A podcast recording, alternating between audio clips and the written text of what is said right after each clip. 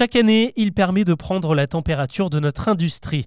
Le classement 2023 Kantar des 50 marques françaises les plus puissantes au monde vient de sortir et autant dire qu'il est très positif.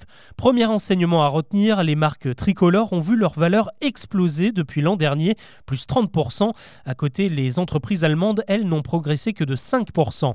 En cumulé, nos sociétés phares pèsent désormais 424 milliards de dollars et pour faire rayonner l'hexagone dans le monde, on peut toujours compter sur le luxe c'est simple, le top 3 des firmes les plus riches se partage entre Louis Vuitton, Hermès et Chanel dans cet ordre.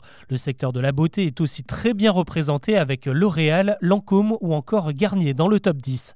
Alors comment expliquer que nos marques réussissent aussi bien? Eh bien d'abord parce qu'elles portent des valeurs. L'écologie, la résilience, le social sont des critères qui comptent plus que jamais pour les investisseurs et les clients. Dans le classement, on voit apparaître pour la première fois des entreprises comme Back Market qui recycle des téléphones, la FDJ qui prône le jeu responsable, Guerlain qui s'engage pour la préservation des abeilles ou encore Air France très attentive à l'égard de ses salariés. On peut également citer la belle performance de la Société Générale ternie dans la sombre faire des Panama Papers en 2018.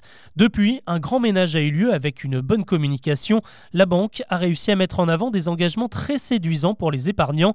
Désormais à l'œuvre par exemple pour la collecte de 120 milliards d'euros pour soutenir la transition énergétique et finance les activités visant à quitter le secteur du charbon d'ici 2030. L'autre atout des industries françaises, c'est leur capacité à se réinventer. Le meilleur exemple, c'est sûrement Louis Vuitton, le premier de la classe qui récolte les fruits d'une stratégie audacieuse pour rester dans le coup.